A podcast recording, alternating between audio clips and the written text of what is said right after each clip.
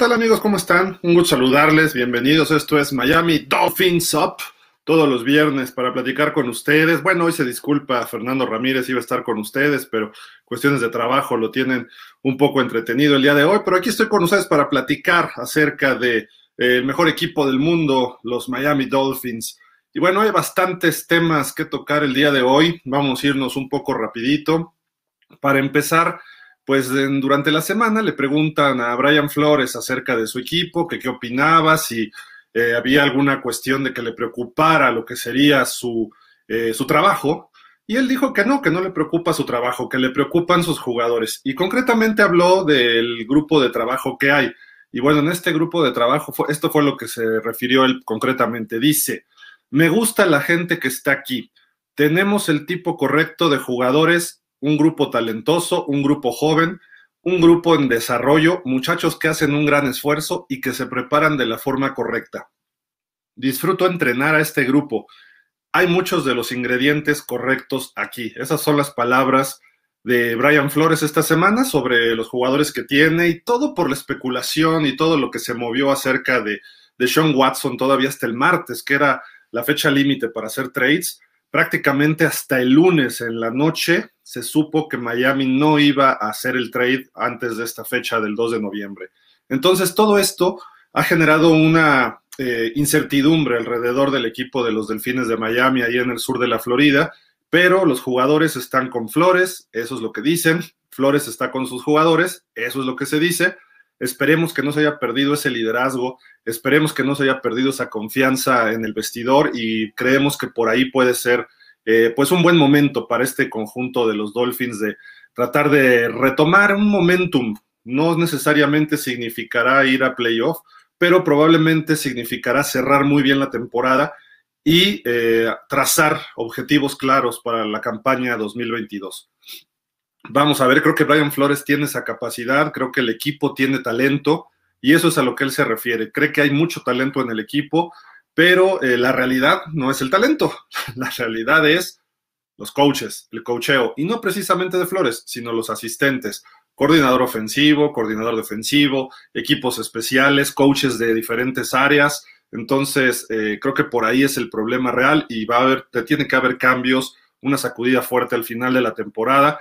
Creo que ya nos vamos a ir con lo que tenemos de aquí hasta, hasta el 9 de enero, que es el partido que Miami termina recibiendo a los Pats para cerrar la campaña. Entonces, prácticamente después del partido de este domingo que vamos a enfrentar a los Texans, estamos a la mitad de la campaña eh, regular, incluyendo el descanso que será muy, muy tarde para los Dolphins en esta, en esta temporada. ¿Qué ocurre más allá de Flores? Hay jugadores disponibles en el, eh, pues en lo que se llama los waivers o los jugadores cortados y eh, concretamente uno de ellos que es cortado el día de hoy. Se llama Odell Beckham Jr., el receptor este que empezó su carrera con los gigantes, egresado de LSU, de la estatal de Luisiana, compañero de universidad de Jarvis Landry, un receptor que estuvo con nosotros. Eh, con los gigantes tuvo muy buenos años el señor Odell Beckham, OBJ, aquella atrapada fenomenal un lunes por la noche contra los eh, Cowboys en la temporada 2014, si no me recuerdo. Luego termina teniendo diferencias con la directiva de los gigantes, con Eli Manning, se peleaba con las redes ahí en el, en el campo de juego, tuvo un broncononón una vez en un partido con George Norman, en fin, se le fueron sumando algunos este, eh, pues, problemas durante su carrera y pues termina saliendo de los gigantes, llega a los Browns y en los Browns ha tenido chispazos nada más.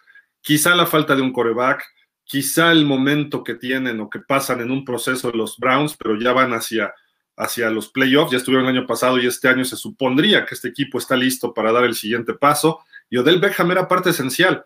Pero hace dos semanas, Odell Beckham eh, hace una declaración, a bueno, su papá, eh, criticando a Baker Mayfield eh, de que estaba solo del Beckham en varias ocasiones y que nunca le hizo llegar el balón. Lo cual es cierto. Baker Mayfield le falta desarrollarse todavía, pero bueno, la pregunta, todo lo que pase con Odell Beckham no importa, hoy es un jugador disponible. ¿Cómo funcionan los waivers? Es como el fantasy, más o menos. Los equipos con menor, eh, mejor, con peor marca, mejor dicho, están en prioridad. El equipo número uno es Detroit, Y Miami es el número dos, que puedan reclamar a Odell Beckham. Reclamar es tomar, elegir o seleccionar de esta lista de waivers. Eh, si nadie lo selecciona, de los 32 equipos, incluyendo su propio equipo, eh, pues obviamente queda como agente libre. Si no, tiene el equipo que lo reclame de waivers tiene que absorber ese contrato. ¿Por qué estoy mencionando lo de Odell Beckham?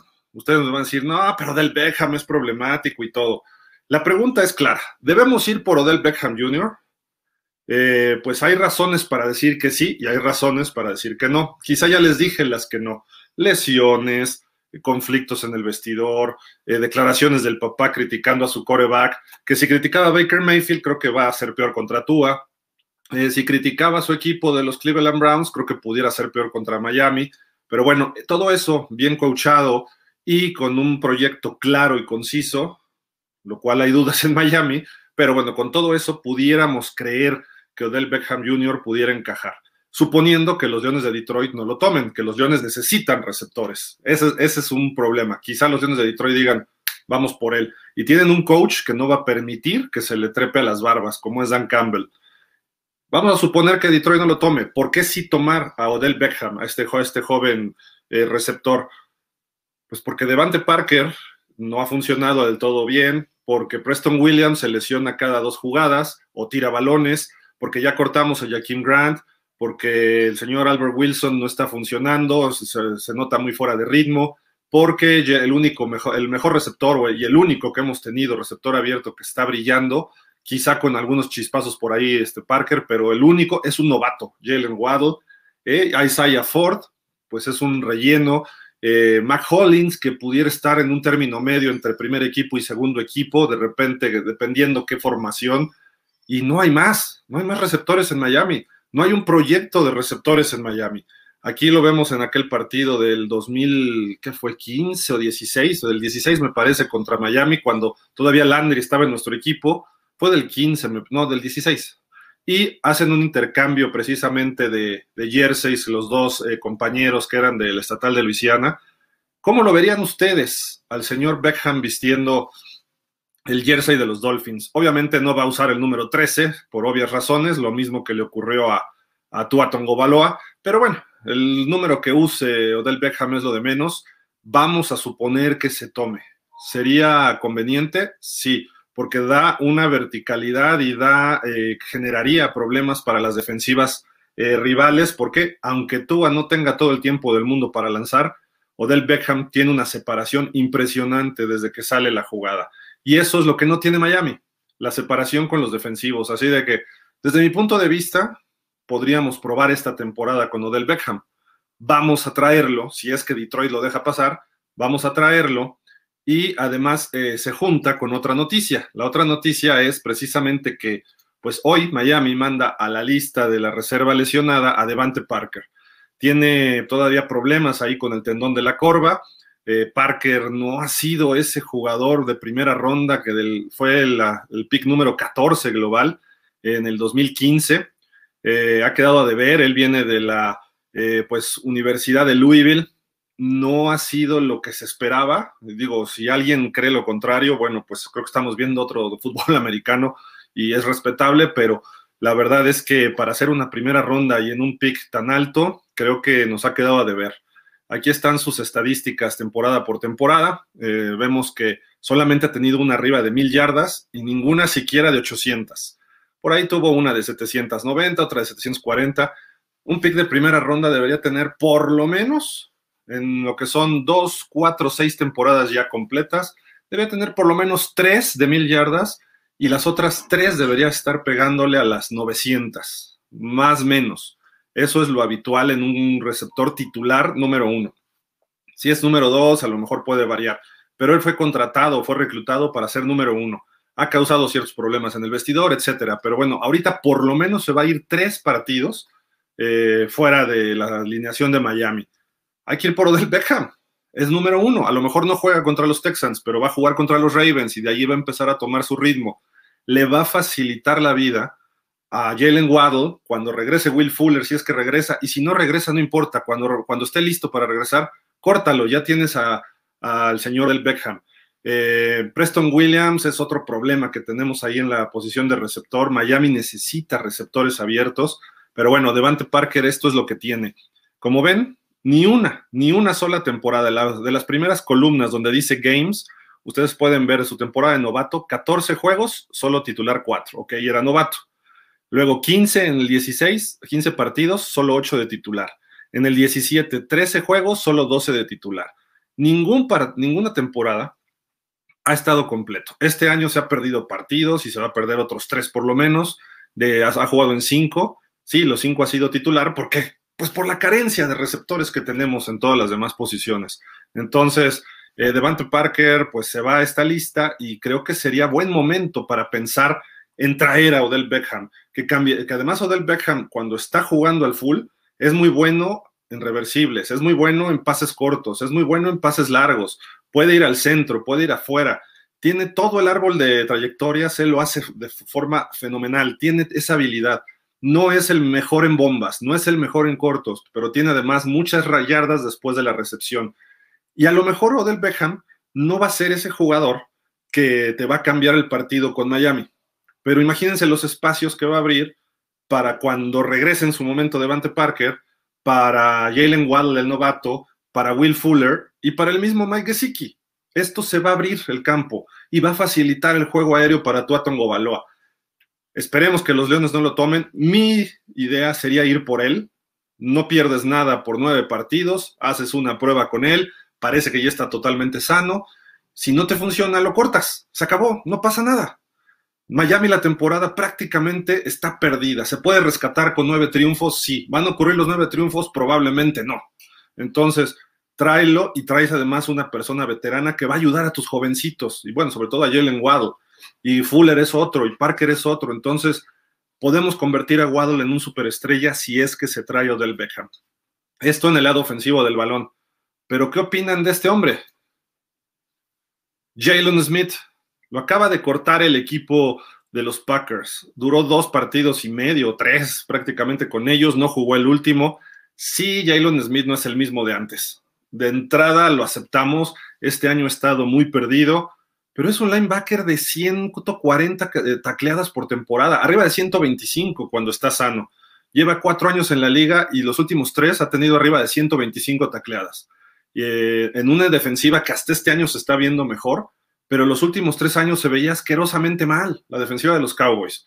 Entonces, aquí es una foto, él es el de la derecha que trae el jersey de Taco Charlton cuando jugó Miami Dallas hace un par de temporadas, y el que trae el jersey de Smith es Taco Charlton, que hoy flamantemente está jugando para los Steelers. Eh, pero bueno, de Jalen Smith, ¿qué trae? Lo que no puede dar Jerome Baker, liderazgo, experiencia, capacidad y además un golpeo impresionante, pero a lo mejor no con Jerome Baker lo voy a comparar, porque los voy a poner juntos. Lo voy a comparar con Brandon Scarlett, lo voy a comparar con Vince Beagle, lo voy a comparar con cualquier otro tipo de linebacker que esté en Miami, incluyendo a nuestro querido y adorado y apreciado Andrew Van Ginkel.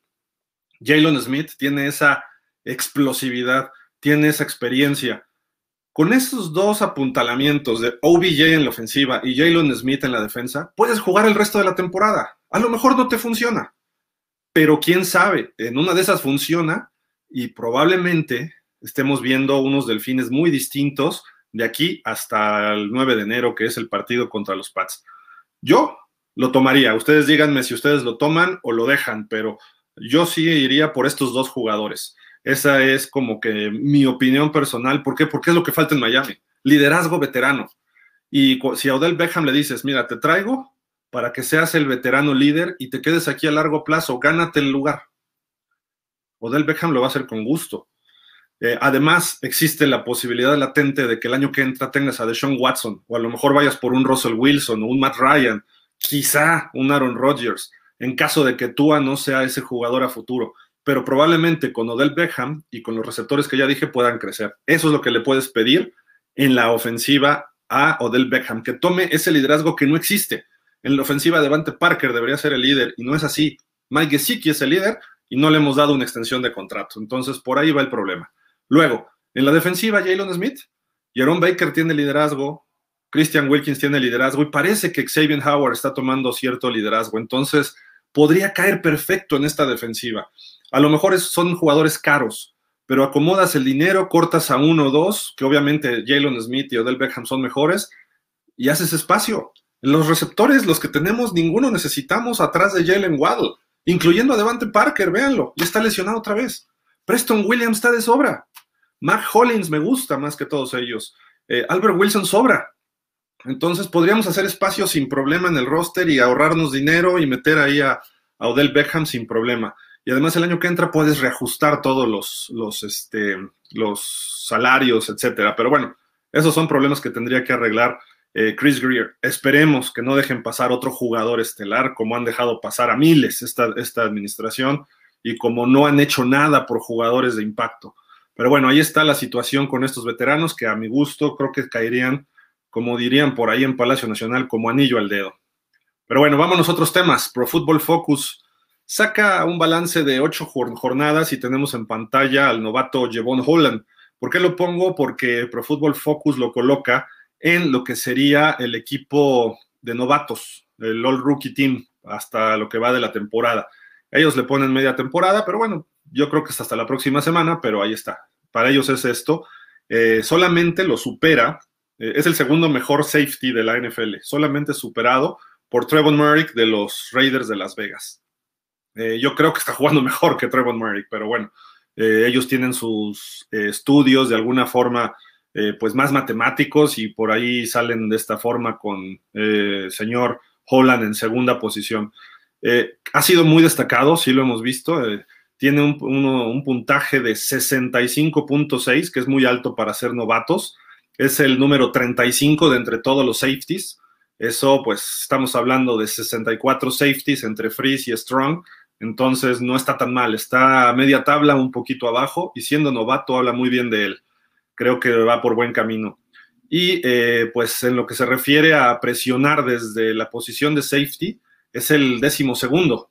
Presionando al coreback, haciendo safeties, haciendo cargas o contra la carrera, con 74.7.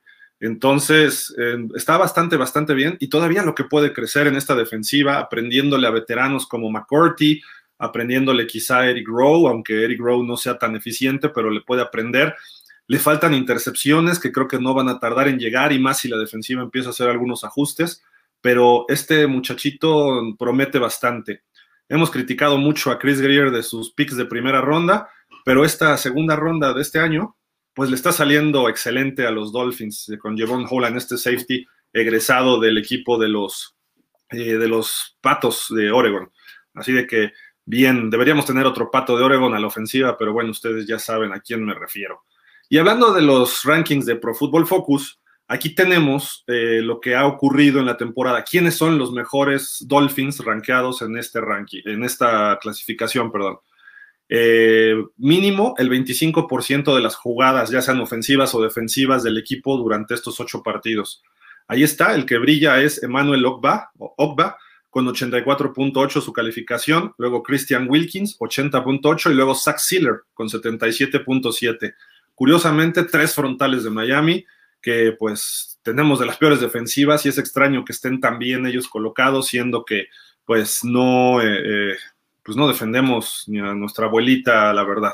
Entonces, creo yo que pues esto se debe a que ponen mucha presión. Christian Wilkins ha provocado fumbles, Emmanuel Ogba sacks, no muchos realmente, pero eh, ha, tenido algunos, dos y medio entre los dos sumados. Zach le recuperó un fumble contra Jacksonville, ha tenido dos, tres jugadas importantes por partido, ¿eh? estamos hablando hasta más por partido. Esto los tiene bien rankeados. En cuarto ya llega el primer ofensivo, que es Tua Tongobaloa, que ha tenido solamente cuatro partidos completos y pues no lo ha hecho mal. Tiene buen balance en general de pases de touchdown, intercepciones, porcentaje de completo está muy alto. Eh, obviamente en posiciones de coreback no es de los mejores, pero eh, pues de alguna forma él, él, está entre todos los corebacks, está en la posición 22 de la NFL. Eh, ha mejorado los últimos partidos, ha elevado su nivel, sobre todo ese partido de cuatro pases de touchdown contra Atlanta, le ayudó muchísimo a elevar sus, eh, clasificaciones o calificaciones, mejor dicho. Entonces, por ahí creo que es importante señalarlo. Y aquí, curiosamente, cae de quien estamos hablando, que también puede ser un problema, Devante Parker y John Jenkins, otro defensivo, ¿no? Pero los dos con 72.7. Devante Parker está bien clasificado porque por dos juegos. El juego que tuvo contra los, eh, contra los Bills esta semana, que empezó muy bien y de repente se apagó, le faltó el touchdown, eh, lograr un touchdown, mejor dicho, y el partido que tuvo contra los Colts cuando estaba Jacoby Brissett de coreback. Entonces, pues, eh, dos partidos no hacen una, una temporada y por eso está con 72.7. Sí se ha visto bien, ha logrado varios touchdowns, ese que tuvo contra, me parece que tuvo dos contra los Colts, eh, no recuerdo bien, y el que pues esté ahí Parker, pues, híjole, creo que es por, por eliminación de los demás, no porque Parker esté teniendo una buena temporada.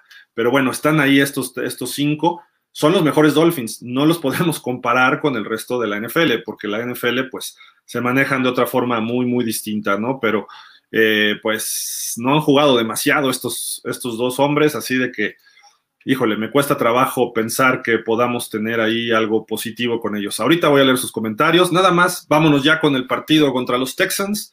Eh, vamos a ver los momios Instabet. Y pues nos dice que los Dolphins son favoritos por cinco puntos y medio. Pocos partidos hemos tenido de favoritos y pues creo que no hemos cubierto ninguno de estos, ¿no? Vamos a ver si este ya es el bueno. Estamos enfrentándonos contra el, a mi gusto, el peor equipo del NFL los Texans, no tanto por algunos jugadores, quizá Tyro Taylor, que parece que va a jugar, es buen coreback veterano, eh, se deshicieron de, Mark Ingram, tienen por ahí a Philip Lindsay, pero creo que sí debemos cubrir este partido. Eh, si no se cubre este partido, entonces sí llegó el momento, a pesar de que sea un equipo joven, como lo dice eh, pues el señor Brian Flores, creo que es momento de tomar decisiones desde la gerencia o quizá desde el palco del dueño, ¿no? Decir, ¿saben qué? Se acabó. Adiós, con permiso, bye, ¿no? Esto no debería ocurrir en un equipo como Miami. No puedes perder contra Jacksonville, no puedes perder contra Atlanta y eh, contra los Texans el mismo año, tres de cuatro partidos. Si pierdes con Buffalo, con Tampa, eh, se puede comprender pero no puedes perder con esos tres equipos. ¿Por qué? ¿Por qué se puede comprender con los otros equipos? Porque los otros equipos están mejor, están en playoff. Uno es el campeón, el otro quedó en final de conferencia, pero no puedes perder con estos equipos. Con los Colts y los Raiders están un poquito arriba de nosotros. Eh, se puede entender esa derrota, pero con, no se puede perder con Texans. Este sí, creo que este juego va a ser el parteaguas de la temporada para saber qué vamos a ver, para empezar la segunda mitad de la temporada y para ver qué vamos a ver más allá del 2021. Entonces, eh, creo que es, importante. ¿Qué ha pasado en esta serie? Bueno, pues lo sabemos. Solamente hemos sacado una victoria sobre este equipo. Eh, la última vez que nos enfrentamos con los Texans fue un jueves por la noche ahí en NRG, eh, Stadium en Houston, Texas. 42 a 23 ganaron los Tejanos. Con, me parece que Will Fuller nos hace un touchdown en el larguísimo a pase de Deshaun Watson. Eh, el partido era parejo, Brock Osweiler estaba jugando de coreback, no se pudo, se hizo lo que se... Estaba Kenny Andre, que estaba todavía...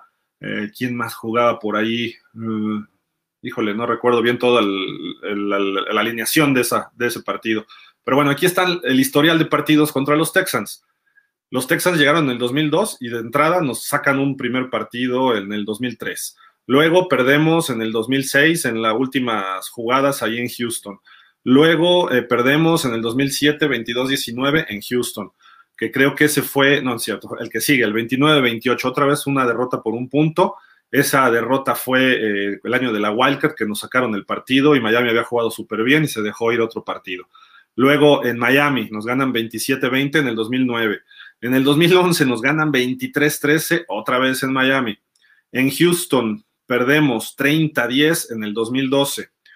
Y eh, en el 2015 es la única victoria de los Dolphins, 44-26. Creo que ha sido el mejor partido en la carrera de Ryan Tannehill y se saca este partido eh, por, un amplio marcador. Y parecía que las aguas cambiaban, pero en el 2018 ya les dije lo que pasó ahí un jueves por la noche con el señor eh, de Sean Watson, Will Fuller y, y todavía estaba de Andre Hopkins por ahí, así de que pues difícil, difícil ver. Ahora sí, leo sus comentarios, por aquí tenemos ya un par. Y nos dice Jesús Ángel Díaz Ríos. Entonces, Brian Flores y Greer seguirán en 2022. Creo que dependerá de esta segunda mitad de la temporada. Creo que todavía falta bastantito saber por ahí. El asunto es que Yo creo que hay que medirlo contra Houston esta semana y se va a tener que ir evaluando semana a semana. Yo creo que la intención del señor Ross va a ser mantenerlos hasta el final de la campaña, pero supongamos una derrota ante Houston en casa este domingo, yo personalmente ya le daría las gracias a los dos. Eh, contra Baltimore pues, se pudiera esperar una derrota. Contra los Jets después, si volvemos a perder contra los Jets, o sea, si nos ponemos 1-9, yo creo que eso ya sería suficiente para decirles gracias porque significa una temporada perdedora. Quedaríamos máximo ganando el resto de los juegos 8-9. Entonces, no se puede aceptar que después de tener una campaña de 16 termines 8-9. Eh, no es mucha la diferencia, pero no se le compitió a los equipos grandes, como el año pasado sí se le hizo, por ejemplo, a Kansas. Eh, entonces, a mi gusto, yo creo que dependerá de los resultados que saquen y cómo puede integrar sobre todo Flores el equipo el resto de la temporada. Si no puede Flores, adiós, gracias, te llamabas y pues suerte en tu siguiente empleo, ¿no? Que tampoco lo veo como head coach en otro equipo. Lo que hemos visto hasta el momento, creo que Brian Flores no tiene el talento para ser head coach. A lo mejor lo puede desarrollar, pero bueno, vamos a ver. Vamos a ver. Rafael Rangel, excelente análisis, gracias y mucho éxito este dormido. ¿No sí? este domingo. Sí, esperemos que todo salga bien, Rafa. Yo creo que, yo creo que este juego Miami despierta. Y con tantita suerte se le pelea bastante a los Ravens y de ahí se puede tomar un buen momentum para el final de la temporada. También nos dice Ángel Jesús Díaz, yo creo que sí sería una buena opción Odell Beckham. Y para ti, ¿quién sería el coach ideal para Miami?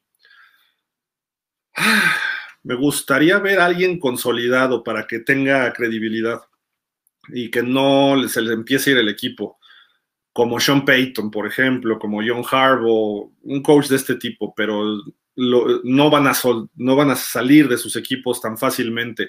Quizá en una de esas Sean Payton, pero es muy extraño que ocurra esto. Ah, me gustaría ver de los jóvenes a Brian Dable, el coordinador ofensivo de los Bills él creo que podría ser un muy buen head coach en Miami. Creo que él podría ser eh, el, adecuado en esta situación porque está joven, tiene visión ofensiva, eh, produjo a, a Josh Allen de ser un coreback. Yo creo que no era el mejor coreback en el colegial ni en el draft, con mucho talento sí, mucho potencial, pero él supo explotárselo. Entonces supongamos que llega Brian Dable, eh, pues el potencial que tenga Tua se lo va a sacar en uno o dos años, pero se lo va a sacar a lo máximo que tenga Tua. Eh, si van por otro coreback, imagínenselo, si, si, si lo juntan con Deshaun Watson o con Russell Wilson, creo que sería fenomenal. Y además tiene la visión de, muy buen play calling o mandar jugadas con los mismos eh, Bills. Ya pasó por Miami una o dos temporadas eh, como asistente. creo que pudiera ser opción también no, mm, Mike Shula, pero creo que Mike Shula a lo mejor como head coach va a quedar a deber como muchos otros y quizás sería poner un poco en riesgo el apellido Shula, ¿no? Entonces creo que por ahí no sería tanto. Yo más bien a Mike Shula lo pondría de coordinador ofensivo, a Brian Dable de head coach, o, ojo, le hablo a Jack del Río, que está de coordinador defensivo en Washington. Jack del Río, vente para acá y Jack del Río que se traiga Mike Shula o que se traiga un coordinador de calidad ofensivo y además él tiene eh, idea defensiva, entonces va a poner a un coordinador defensivo con conocimientos. Entonces, Jack del Río sería otra opción que a mí me gustaría y tiene un nombre de mayor prestigio. Jack del Río fue head coach de los Jaguars, los llevó a playoff. Fue head coach de los Raiders, los llevó a playoff. Nos va a llevar a playoff y va a saber cómo desarrollar un equipo y cómo llevarlo. Creo que sería justo tener a alguien como Jack del Río son las dos opciones que yo veo hoy que pudieran ser más factibles porque son coordinadores, salvo que corran algún coach o tenga algún problema Sean Payton con los Santos o que diga, ¿saben que Yo ya me quiero salir de los Santos o no sé, este... Mike Shula yo lo traería de coordinador nada más. Pero bueno, por ahí sería Jesús, este, respondiendo tu, tu pregunta. Y finalmente, yo creo que sí sería bueno. Ay, perdón, perdón. Dice acá, ¿te gustaría John Gruden? Pues es que John Gruden creo que ya se amoló en toda su carrera, ¿eh? en la NFL. John Gruden no va a regresar a la NFL. Al menos que regrese Donald Trump a la presidencia. ¿eh? Si no, John Gruden no va a estar en la NFL nunca más. Eso sí, casi está, está totalmente descartado. Y dice, me gusta del río. Sí, sería, sería buena opción. Y hay que analizar más. Creo que haya más opciones, pero son los que me vienen a la mente ahorita. y Jack del Río está consolidado y obviamente va a aceptar un puesto de head coach, ¿no? Eh, y creo que puede integrar algo, un staff mucho más sólido de lo que ha integrado Brian Flores. Pero en fin, pues amigos, los dejo. Esto fue Miami Dolphins Up. Recuerden seguirnos en nuestro canal de YouTube. Yo, obviamente muchos de ustedes nos están siguiendo, pero también eh, denle a la campanita, suscríbanse para que tengan este, eh, la campanita le dan y ahí tienen todas los, las notificaciones. También síganos en nuestras redes sociales que aparecen abajo de la pantalla. Tenemos estos podcasts o videocolumnas por equipo. Está Chacho, bueno, Rodolfo Vázquez con los 49ers, está eh, los Jaguars con Daniel Velasco, está los Chargers con Diego Sotres. Eh, tenemos eh, programas, además como franquicias de los mismos Dolphins y de los Cowboys. Vamos a estar eh, renovando un poco la imagen del de los Steelers. Y tenemos también por ahí algunas, los programas tradicionales, lunes, martes y jueves, lunes a las 6, lunes y jueves a las 6 de la tarde, el pausa de los dos minutos live. Y a las 5 de la tarde también tenemos ese pausa de los dos minutos de la NFL live.